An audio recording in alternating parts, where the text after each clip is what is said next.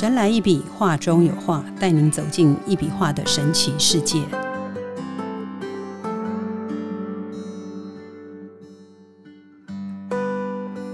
Hello，大家好，欢迎收听《神来一笔》，我是 Liga。李登元创作的一笔画能量艺术展现的空有之美，会让人亲近艺术时，自自然然的植入本心，看见真正的美，得以领受心灵之美的力量。二零一四年，李登元至法国罗浮宫展出他的作品，一鸣惊人后，更透过产业跨界与创新展演的方式，不断突破自我框架，荣获亚太华人公益大使跟文化教育奖的肯定。李登元创举众多，举凡受邀到总统府，跟登上台北小巨蛋为台湾祈福。二零一九年，在台湾桃园青浦航空城创设艺术疗愈旗舰无极艺术会馆，更以画作中蕴含的特殊生物能，经由生物科技研究取得在植物领域空前的成果，而后又刊登到国际生技期刊。接下来，我们要请问李老师，老师好，哎，李嘎好。老师现在是无极艺术会馆的馆长，您当初为什么会想要创立无极艺术会馆？嗯，其实哈，我当初会有这样子的想法，它有几个层面的。嗯，第一个就是因为当初呢没没有疫情，那个时候疫情还没有开始。我那个时候呢，对，因为国外啊常常都会有一些我的就是我的收藏家啦，哈，他们都会到台湾来。那为了要方便，因为我我们在青浦这里哈。离那个飞机场也非常近，桃园机场。对，所以呢，我觉得说，哎，那这样子的话，那在这边开设这个无极艺术会馆，这样子的话，我就近招待，那就近呢啊，让大家来看我的画，大概就是这个是其中之一啦。那另外呢，当初会在这个地方会来这边设点，还有另外一个因素，也就是因为我的作品哈比较特殊，一般的人呐。大部分如果是说像我跟一些艺术家一起在那个展览的时候，那很多人呢啊就对我的画就特别的感兴趣，因为会觉得说，哎，怎么只有一个线条，然后红色的，然后就画出来，哎，这么特殊的东西，那一堆人呢就会觉得很好奇哈。那我也因为这个因素，我就想说，能够多对我这个画有兴趣的人有，那我就可以。多跟他们就是也多一些交流，然后呢，也才来设立这个会馆。那至于说那个为什么我会起名字啊，叫做无极艺术会馆？为什么会用无极两个字哈？其实这个跟我的话是有关系的，因为无极啊，其实坦白讲哦，在我们很多的观念里面，就会觉得说，哎，这个无极是算是一种比较。大的一种东西嘛，对不对？它等于就是像宇宙的概念。嗯，那无极呢？因为我的画本身，因为我们是要画到那个就是一笔画到好，所以我就把它叫做无极线。这个线就是线条的线。哦，对呢。然后呢，再来呢，这个就是无极本身啊，其实也算是一个等于在画大自然的这样子的一个能量的关系。因为我本身我的画是有能量嘛。嗯，那所以呢，我们就会用。无极来取代，因为我们其实在中国道学里面的有一个说辞，就是说什么无极生两仪呀，啊两仪生四象啊，四象生八卦。那也就是因为我的话呢，因为就是一种非常有律动感的一种能量，然后它又可以释放给人，然后包括土地，所以呢，我才会应用无极这两个字。然后最重要还有一个就是叫做什么？叫做因为我的画本身不是有能量吗？那会去帮助大家。然后呢，我就会觉得，哎，这个我的画，那等于就是能量，就是可以照顾或者就是说照亮所有的人嘛。哦，那参看我的画的人啊，嗯，那哎，我觉得而且又能够照亮家庭，那是因为呢，我也把它叫做呃照无极，那个照就是照相的照。哦，因为赵无极这个艺术家，他本身其实他只是他的名字姓赵，对不对？他名字姓赵，所以大家就觉得说，哎，他就是因为他的名字就叫无极嘛，所以就赵无极。可是呢，我的赵无极呢，就是照相的照，嗯，啊，就是照见无极，对，照见无极，然后让大家能够就是说受到这个能量，就是我的画的能量的一个帮助，大概就是这个意思。哦，对。所以其实真的就像老师说的，那一笔画也可以称为无极限的。对，无极限 也是也是限制的限，也是一条两条线的线。这不错，也可以用这个开一个画展这样。那艺术会馆的秘诀啊，其实是在做对的东西。那一笔能量画可以，老师曾经说过，它可以调整地脉嘛。那一笔能量艺术，能量这两个字，我其实我个人觉得太玄了。那有人是不是会觉得说它是玄学呢？可不可以跟大家聊一聊这样？嗯，所以我当初哈，其实我在创作这个画的时候，其实我在很多的地方啊，特别呃，我们台湾呢，呃，有一些道家的修道的一些人，或者就是说常常都会接触这个道家的这个拜拜的一些人，他们会以为说我是在画葫芦，其实呢，这是错误的。上次老师有解释过，对。啊，因为你今天有在提到嘛，所以我们就必须要再再解释清楚哈。第一个，它不是葫芦哈，因为葫芦呢，第一个它不会是有那一种所谓的抽象，它也没有那个抽象的那个那幅画的那个名称的内容，它不会存在。然后再来呢，我的创作里面其实它是可以让不同的人都会有不同理解度啊。你你看的这一幅画，你对的这个画的那个。认知啊，每一个人呢，看出来他的那个有多像什么东西，这个都是每个人他有不同的一个一个体会，然后每一个人感受出来也会不一样。这个就好比是什么，你知道吗？好比说我们人的那个味觉，就是我们的口感，对我们的口感一样的概念。你如果是说一个人哈，如果是说你本身对呃一个糖果，你别同样吃的同样一块糖果。你叫每一个人去讲出他那个糖果的那个甜味度，或者是它的涩度，或者是它的酸度，或者是它的感受度，可能每一个人都会不一样。其实呢，这个就是一种能量的概念，这个就是能量的概念。所以很多人会说能量是很玄的，其实能量不玄，是因为大家都忘记自己的身体也都需要能量。嗯，如果你外表上都有一个光嘛，对。不是只有光的问题啊！你体内、你的内脏、你所有的器官都需要能量啊！你的细胞也需要能量啊！嗯，那再来的话，包括我们在讲话，讲话会有声音，声音就有声能，耳朵我们听声音进来，我们的耳朵有听能，那我们的眼睛会看东西，所以眼睛会有光能。好，所以换句话说呢，在包括我们的身体一定有三十六度。半或者是三，对不对？最起码会有三十六度半的这个温度嘛。那这个体温其实就是一种能量啊。所以很多人哦，在这个部分啊，没有特别的去想象，所以会觉得说哦，能量很玄哦。其实能量一点都不玄。包括中医在把脉，那个把脉啊，他去感觉那个脉搏的跳动，那也是一种能量啊。好，那包括我们的所谓的中医里面所讲的叫做什么经脉呀、络脉呀，那都是能量啊，能量在走动啊。包括我们中医，包括针灸的时候，他会去找那个穴位，就找那个穴道，然后呢才去做针灸，那个都是等于是能量的一个进入的一个口、一个位置、一个口径，所以它都是能量，每一个人都有能量的问题，不会说。啊，好像这个能量呢，我们看不到它就不存在，不可能的。人如果没有能量，你是全身软趴趴，甚至于没有力气，连躺着都爬不起来啊。所以换句话说呢，能量对人是有非常重要的一个需求度的。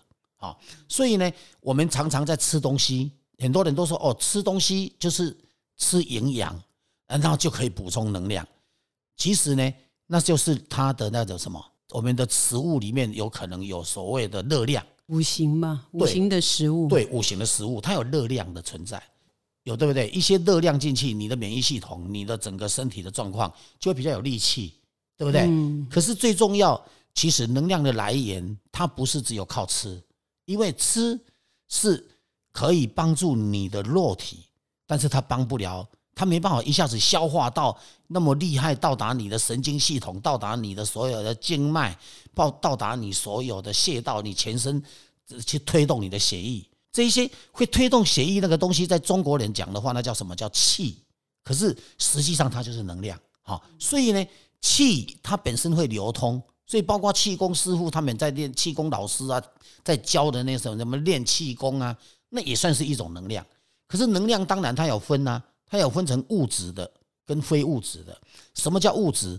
物质的就是说你这个能量进到你的身体，它不会到处乱跑，它不会管你哪一个地方需要，它无法去察觉，它无法去理解到。可是如果非物质的东西，它等于带有灵性，带有生命。所以它进去的时候呢，你身体最弱的地方，它就往最弱的地方跑，它不会不会说哦，你很强的地方，他跑到很强的地方去去处理，弱的完全不管你，他不会这样。这样是不是也要看那个人有没有感受力啊？有的人比较敏感，有的人不是这么敏感。感受力有分，又又有分好几种。感受力这里面呢，它有分成，比方说这个人他很健康，可是呢，他的神经系统啊，他的神经的敏锐度很低。所谓的很低的原因，就是他有可能他的神经比较沉，就像很多人去按摩，然后压了老半天，他说都没感觉，要吃重咸的，那个就叫什么？对，那个就是神经比较不灵敏。那有一种人是神经很灵敏的，所以他容易有感受。好，啊，神经不灵敏的他就不会有感受，这是第一种状况。那另外有一种状况是什么？可能他人哈就是很不健康。我举个例，比方说他可能肾脏特别不好，或者是。他可能有某一个器官特别有问题，或者是他的脚啊，或者他的手啊，或者是他的那个脑袋里面呢，可能有特别的能量特别低的地方。然后呢，你只要是像这种人啊，他越不舒服的人啊，他站在我的画的前面，他越能够感受到那个能量，他直接来帮他在调理那个感觉，他就会知道说哇，我本来头常常会阴陷，睡的睡不好，然后那个脑袋。好像常常会觉得好像缺氧，对不对？那像这种人呢，他就会感觉到说，那个整个气场啊，他那个能量一进去之后，就会可能就会直接跑到他的他的脑袋里面去了，他直接是到脑部了。然后呢，他就会感觉说，哎，怎么里面有感觉？那有一些人胸口他很闷，他常常很闷，然后呢，平时呼吸很短，吸气的时候都非常短，吸不深。像这种人也算是属于体虚的人。那体虚。无力，所以他就会产生能量很低。那他只要遇到我的话，他站在我的话前面，他可能开始他会先胸闷，嗯，然后他会感觉到哦，怎么越来越闷？可是，一两三分钟过后呢，他就会突然间发现他的那个整个胸口被打开了，那个气场呢就非常的好，他就会感觉到呼吸变特别的深。所以这一种其实坦白讲，它就是都是能量，这个也是能量的一个感受的问题，就是正能量的。最重要就是感受度了。好，你刚刚讲到的，有的人有感觉，有的人没感觉，所以也就是因为有一些人呢会没有感觉。大概整个哈整个人类来讲的话，我我是用这样子平均数来看，大概有百分之三十五到四十的人不容易有感觉。嗯，可是这不容易有感觉的人呢，也就是因为有不容易有感觉的人，所以我才会去买这个仪器回来做检测。换句话说。这些没有感觉的人呢，我们都可以怎样？你只要是都没有感觉，你只要告诉我说你的灵灵敏度都不是很好，那我们就可以用仪器先做检测，就是比较用科学的方式。对对，然后仪器检测你的身体状况啊，你的经络的走向啊，包括你身体有没有发炎啊，你身上有没有什么问题啊，就他会帮你检测出一个表出来，然后你可以看得到那个表，那他有解释很清楚。然后呢，等到你站完这个画，或者是看完这个画以后，然后再回来再做检测，你就会发现说，你整个身体的能量，你整个身体的一些本来的问题，哎，好像都变平衡了，好像那些有问题的线都不见了。所以这个就是用仪器来做科学的检测，其实这个比较好，嗯，这个比较好。那如果说要用感觉的，又有些人就会觉得说，哎，他有感觉，我没感觉。然后呢，每个人的感觉，因为身体的结构的不同，我所谓的结构不是说他的内脏什么不不一样的，他都当然都是一样，可是他的整个身体的整个免疫系统，包括他身体的状况，好，他身体有没有哪里不舒服，有没有什么情形，它并不一样。那在不一样的时候呢，我们当然就用仪器检测会更好啊，是不是这样？就仪器检测，用科学数据来决定，来说话。这样子的话，才不会说，哎，这个李老师所说的这个话，说有能量会不会是很玄呐？他不玄，他可以测得到的，它可以用仪器可以检测出来的。包括我在讲的说，能量的能够达到什么样的一个状况，帮助你到什么程度，那在仪器上都看得到的。嗯，对。老师好像为了这个一笔画也买了蛮多的仪器哈，为了证明能量。其实坦白讲哈，刚开始哦，我买的包括像光谱的，好光谱仪这一类的仪器，其实我买了很多种，好，但是真正能适用的就现在这一台，好，然后呢，再来的话呢，它最厉害的就是怎样？还有一个就是说，因为我相信很多人可能都用过这一台仪器，它就是可以测那个末梢神经啊。嗯，那个末梢神经哈，你一般如果年纪大的人呐，老人家哈，你如果用那个仪器去检测的时候，你会看到那个末梢神经它是它可能是萎缩的，啊，不然的话可能就是完全扁扁的。可是呢，你如果用你那个这个仪器检测完，对不对？嗯，你发现它的问题以后，然后你再用我的话，你再去看眼睛看着那个画哦，嗯，大概是不到。两分钟到三分钟，你都不用说离开这台仪器，你只要当场看着那个画，大概两三分钟，然后你再看那一台仪器，你自己的那个微血管，你就会发现说，那个微血管哈，本来扁扁的，变成了很饱满这样，很饱满，然后变得站起来，然后哇，这么厉害，真的站起来，站起来，然后变直，变得更长。这个就是用那一台，在他的血液末梢就是拉长嘛。本来老师说短短的，可是你去想拉长这样，两三分钟里面你吃药也不可能一下子跑到微血管啊，蛮神奇。你了解吗？嗯，好，末梢器啊，你不可能跑到末梢器啊。那末梢是最不容易达到的。可是我的话，哎，有办法做到这样子。这个是都是有科学根据的。这不都如果我们的朋友这些听众朋友，如果你。听了以后，你有兴趣，将来有机会，你都可以找时间到我们这边来，我们都可以帮你做检测。无极艺术会馆，对，我们都可以帮你做检测啊。要预约吗？呃，要预约啊。啊，就是说，很多人去。换句话说，就是说，我们检测出来，然后你再去站化，你就会发现说，哎呦，怎么这么神呐？它最厉害还有一个，就是说，我们那台仪器哦，测那个末梢的时候，嗯，你他会看到哈，有一些白白的东西，就是所谓的白血球这个东西。哦，它。白白的一片哦，一片，然后散散的，都会散散。一般来讲的话，哈，年纪比比较轻的照起来比较不会那么散。如果年纪比较大的哈，特别有三高的人啊，很奇怪，他照上去基本上都会散散的。然后散散的呢，你只要是看了我的话，你本来啊，它散的就会变圆的一颗，一整颗圆圆的。嗯啊，我在讲哦，这个大家可能会觉得不可思议，怎么会这样？我要跟老师预约了，去测一下。对。就是整个都变严的，然后呢，最重要就是说，你本来哈，你在测的时候，你还没看画的时候，你会看到你的那个白血球哈，它会跑啊，因为它会绕圈圈。你只要是数大概数一二三，它最多可能走个三圈、四圈这样最多。那可是呢，你只要看着我的画，两三分钟之后，你再去观察你自己的那个白血球，它当场啊，因为从那个 monitor 就可以看出来啊。他当场就可以看到那个，你一样是数一二三哦，你的速度也没有数比较快，也没有数比较慢哦，但是同样的快，但是你可以看到它变成跑了七千、八千、九千这样，速度这么快，所以这个能量化不简单。对，所以它的能量呢，它是直接可以来影响、来帮助我们人的身体。所以我们在讲能量，很多人都说：哇，你这么厉害，它会是不是会不会是玄学啊？嗯，玄玄学是什么东西？我是不懂，但是最重要。很多人都把它比成就是像符啊，就是所谓的那个葫芦。但是我们聊了这么多，其实证明其实它不是。对，好，但是它真的蛮玄的。对，但是葫芦呢，它没有能力去调地脉哦。我先讲哦，葫芦依我的了解，葫芦调不了地脉哦。然后再来的话，葫芦它也没办法说让你哈呃那个放在远远的，你看着那个葫芦，然后那个你的速度就跑那么快哦。好，或者就是说那个白血球就会变圆的，或者是那个微血管就会站起来，会变直的，然后会变扁扁的，变成整条非常的大条，然后非常的畅通这样。所以这个就是呃能量对的能量跟不对的能量的差别。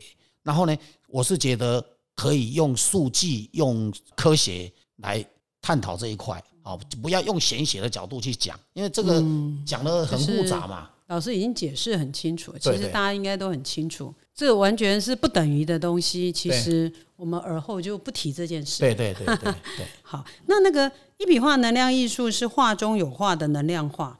那老师，我们可以从这个画里面看到什么，感受到什么？因为所谓画中有画哈，其实就是每一幅画它都有故事，有故事性。那至于这个故事性呢，当然我们是从这个画的线条，然后它跑出什么样的一个东西，我们就可以去解释它。好我们就可以去解释它。像在我的对面这一幅画，它就是叫纯真。那纯真两个字哈，你各位你去看哈，因为纯真的那个纯啊，如果以写字来讲的话，大家是不是有一个密字旁，对不对？对，在一个对对，然后呢，他在密字旁的地方啊，他你会看到他有一个小孩子，非常小的一个小朋友，对不对？然后那个小朋友呢，他就好像在在玩一条绳子，对不对？他往上丢上去，可是呢，他又有另外一一条线呢，就是在他的下脚的这个这个地方，你就会发现说，他好像是腾云驾雾啊，然后呢，就在玩绳子，非常的单纯的一个很开心的意思。对，很开心的一个小孩。那所以你从这里面就可以去看到它里面的故事性。然后呢，每一个人呢，当然看的不一样，特别小朋友最厉害啊！我跟你讲啊，小朋友啊，他智慧哈、哎，有的哈、因为他比较纯真，嗯，他没有很复杂的头脑，所以哈、你大人看不懂的哈、你只要小孩子，你家里面如果有小朋友，你只要再把他带过来，我跟你讲，你问他说那幅画像什么，他绝对可以讲给你听。嗯，小孩子就这么可爱，这么纯真，所以我们人呐、最重要就是要单纯。好，你越单纯，你看事情，你越容易去感受到他的那个什么那个感觉，然后那个感觉你就会讲，你会讲得出来的时候，其实它就是一个故事，嗯，就是一个故事。然后呢，里面就有很多话可以聊，它有很多不同的话题，所以这个就是一笔能量画它本身的特殊的地方啊。对，嗯那这个画如何运用在生活中呢？譬如说，老师刚刚说纯真，那这个画如果收藏家买回去，这个纯真放在家里代表意义是什么？呃，纯真，因为它虽然是这个画的名称叫纯真，其实我也不一定要起名字啊，我也可以不起名字，用编号哦，也可以编号。可是有一个问题，因为我们起了名字，对不对？大家可能觉得说，哎，那我们就从这个纯真的这个这两个字，然后去了解它里面的故事、它的含义。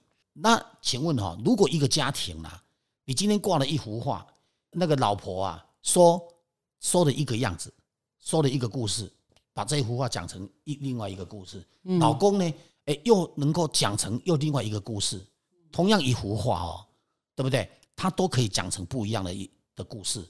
然后呢，兄弟姐妹大家都会看到，可能会每个人的理解度会不一样。当然，也有可能有人看的是相同的感的感觉。那如果不相同，他就会讲出不相同的话，对不对？那讲出不相同的故事的时候，你会觉得说很有趣味啊，对不对？艺术不就是要有气味吗？对不对？你今天如果艺术品它没有任何气味的话，那也讲不出什么东西来啊。所以重点就是，哎，第一个它会有气味性，第二个呢，它会造成家里面的和谐。为什么原因？因为大家都可以因为这幅画产生的不同的理念跟想法，然后会增加一些家里面的家庭的开心度，然后大家又可以聊天，多了一些题材。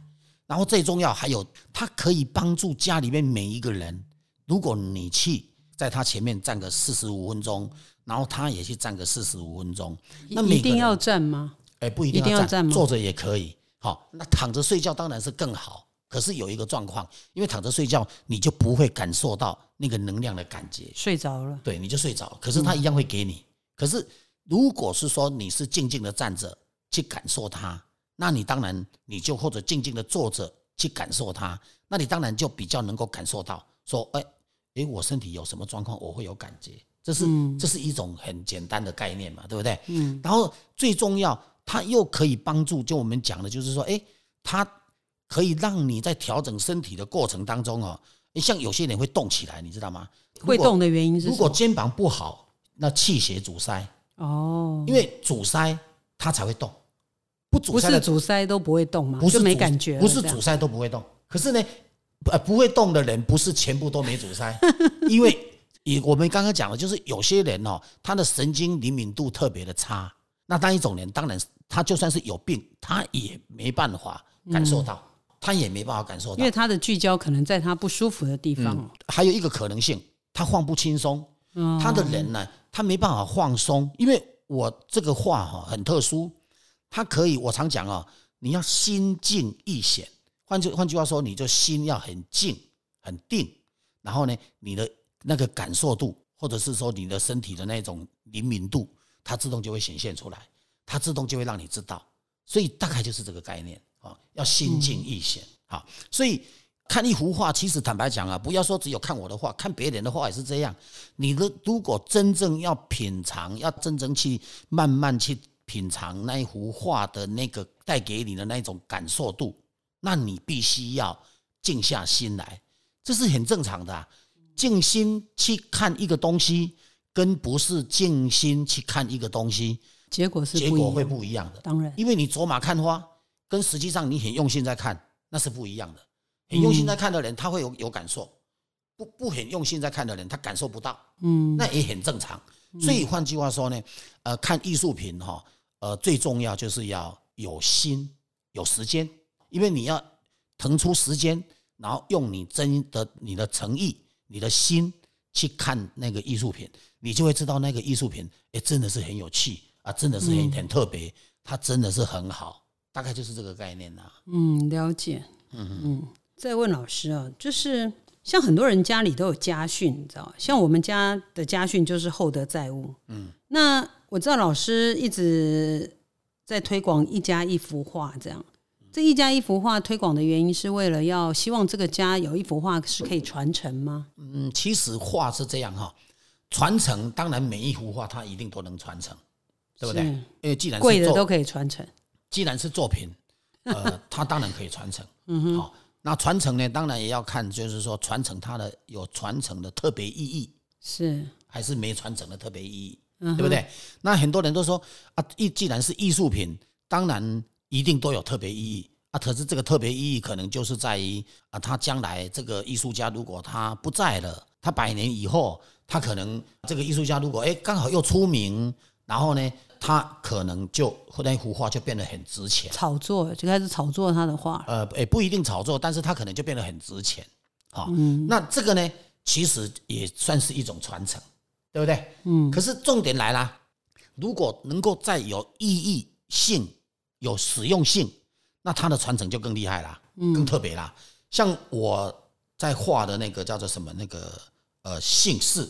就是每个人的姓氏，对，嗯，百家姓也好，反正只要是有姓氏，你只要指定我就可以画，对不对？嗯，然后那个画出来呢，其实它就是一幅画，它并不是写字，而且呢，它可以，因为我会去看那个定制的这个人的眉心，用他的照片，他只要提供照片，我看他的眉心，假设他姓林，那我画出来呢，那个林的能量哈。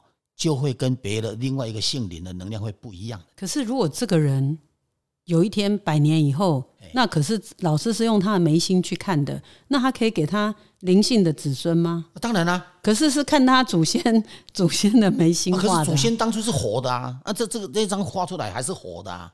他不会因为祖先已经不在了，他就是死的，不是这样啊。那幅画在就不会有不好的影响，不会啊。那幅画本身它是活的，它就是这，因为这个人是在世的时候画的，本来画出来就是活的，哦，那个能量就是活的，所以他不会有不好。再来，因为他姓林嘛，或者是他姓陈嘛，或者他可能姓李嘛，反正不管他不管他姓什么，反正最最重要就是他有传承的意义。为什么？这个传承呢，不是只有他将来那幅画涨价的问题而已哦。嗯，他这个传承呢，还可以的。怎么讲？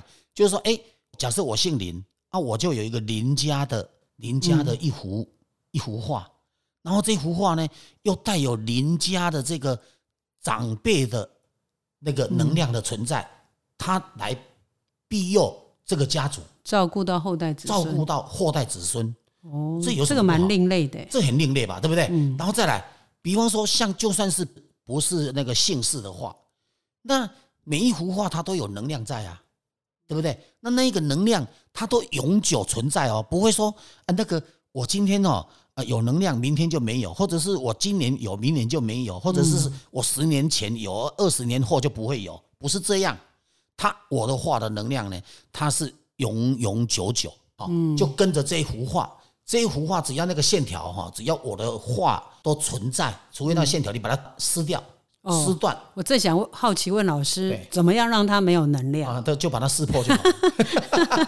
把它撕破，对，只要它没有撕破，它所以能它不会能量褪色永远吗？能量永远存在。它不会褪色。基本上，我艺术品的东西是不容易褪色，好、它可能放五十年、一百年，它都不见得会褪色。以后呢，当然留到特殊材质，留到留到几百年以后，那如果它就像故宫那一些东西一样嘛，它放久了多多少少总是会有一些毁坏嘛，对不对？啊，有一些毁坏的时候，它就是给专家再给它修补一下，就问题就好啦。所以这个蛮简单，所以我是觉得哈，其实它本来就非常有收藏的意义价值，哈，所以我我一直强调一幅画它是不是有它的艺术价值，或者是它是不是艺术品，其实就要看这个艺术家他给那一幅画的生命力，是什么东西，然后再来他给那一幅画的创作理念是什么东西，然后他给那一幅画，对不对？他带给他什么样的一个思想领域在里面，这个很重要的啊。这个如果是说照理讲啊，是越多的那个用途，或者是越多的功能，或者是带给他越多的那一种呃用处，嗯好，或者是理念上更清楚、更多，比较多元。那会会非常多元啊！你说它不是艺术品吗？它本来就是艺术品，所以基本上就是说，看你用什么角度去看它。好所以并不是说哦啊一幅画，它把它买回去就放在那高高的地方，对对对，等到它啊，不然就如果等到它升值不，是啊，如果是说以以一般来讲的话，那不就拍个照就好了嘛？拍个照，你要山水要哪一块多漂亮都可以选择，对不对？拍完了以后，你把它放大，然后就可以裱个框，你家就有一幅哇，好真实的一幅画在那边。可是它会不会增值？它不会啊，对不对？也没能量。哎，它也没能量啊，所以不是说呃画就是一定有它的啊增值空间呐、但是要看这个艺术家他给他这一幅画的生命力到底是什么东西，这才是最重要的，是大概是这样。所以很多人会留祖产给子孙，但是也有人说富不过三代，就看这个这一家怎么去运用了。但是，一幅好的能量画，除了调可以调家里的地脉之外，人缘之外，也会让这个家运稳定。嗯，那老师，您主张你你你主张将这个创作的一笔画能量艺术应用在艺术授权、跨界联名这样。之前老师有提过，那可不可以大概的想了解是呃老师的所谓画可以跟哪些联名或者是跨界在一呃其实起？讲实在的，你只要你想得出来哈，大概都可以。呃，我其实呢，我要用为什么我先讲这一句，但是我还是解释一下哈。其实曾经有饭店就有跟我合作，嗯，用我的画去做这个主题房，嗯，啊，就是叫做一笔能量化的主题房，嗯，好，那这个主题房呢，因为为什么原因呢？因为它本身我的话不是可以调整个地气嘛，地脉，嗯，对不对？那它的主题房呢有个好处，因为其实有些饭店啊，其实大家都有一个习惯，要进到房间去都要先敲敲门，对不对？为什么要敲敲？里面没人啊，对不对？然后呢，你进去的时候呢，还要讲一句什么？啊啊，对不起啊，借住，比方说一个晚上啊，两个晚上，对不对？哈，大概是这样。请问一下，大家在慌什么？大家在注意什么？注意看不到的东西。对，但是呢，我的画就有这个特色，它可以呢把整个地气地脉呢，你如果那里面哈、有不干净的东西，或者就是说它有那个所谓的阴气，就是气比较阴呐、嗯，然后呢，你住在里面，你可能会睡不好。那可是呢，这个画挂上去，房间呢、很奇怪，它就自动变得很温暖。然后呢，你就算是开冷气，还是很温暖。所以呢，换句不用开暖气吧？呃，不会暖，气不用开了，不用啊。好，真的然后呢，真的。生暖气的真的啊，像我去北京啊，我住在酒店里面，我都会带一幅画去挂起来啊。那挂起来，因为冬天嘛，冬天它开的是暖气啊，可是那个房间是阴凉的啊，嗯哼，住了就不舒服啊。然后嗯，了解。我画一挂上去，我跟你讲，来找我的一些朋友，每一个都说：“哦，你这为什么房间这么温暖呢、你是不是暖气开很大？”我说：“没有啊，你去看，我连动它都没有啊，我冲进来连动它都没有。”哦，所以呢，那个是就是怎么讲，就是说它本身哦，其实它会真的会整理地气。那另外呢，其实像如果严格要讲，蛮特别的。